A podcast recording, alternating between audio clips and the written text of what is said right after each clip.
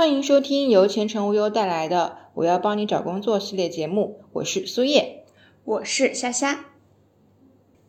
实际点来说，因为上班能够赚钱，有一定的经济来源，生活才能过下去。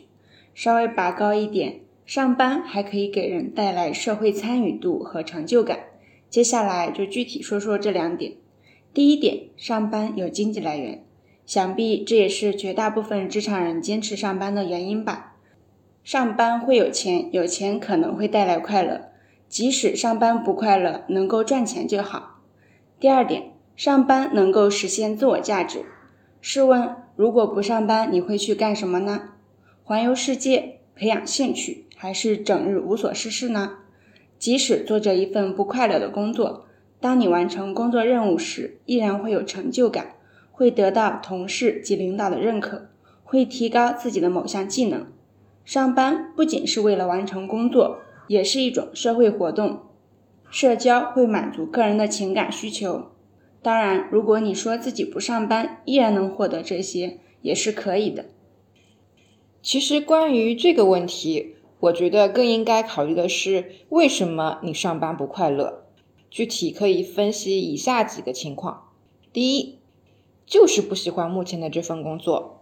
如果在工作中找不到你喜爱的那部分，或者发现你在变成自己不想成为的人，你可以反问自己这些问题：你是否喜欢工作中的自己？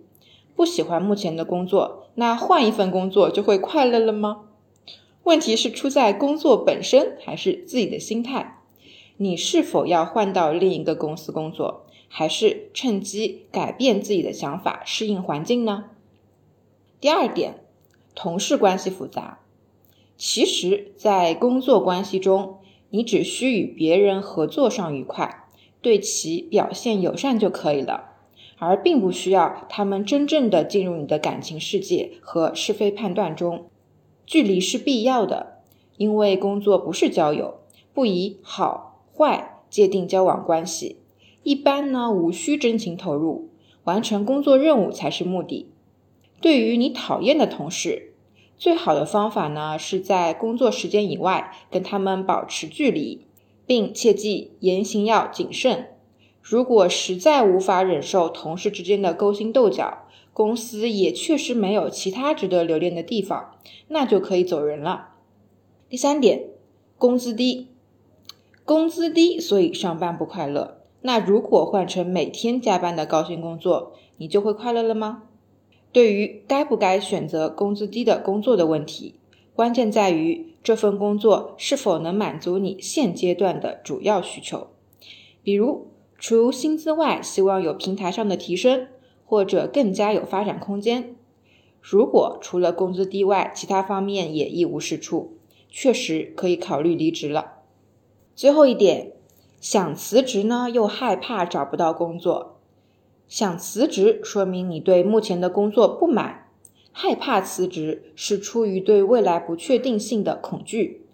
职场人在重新选择工作前，其实先要整合自己的竞争力，对自己的职业经历、各方面的知识，甚至人际情况做全面的分析，盘点一下哪些是可利用的有效资源。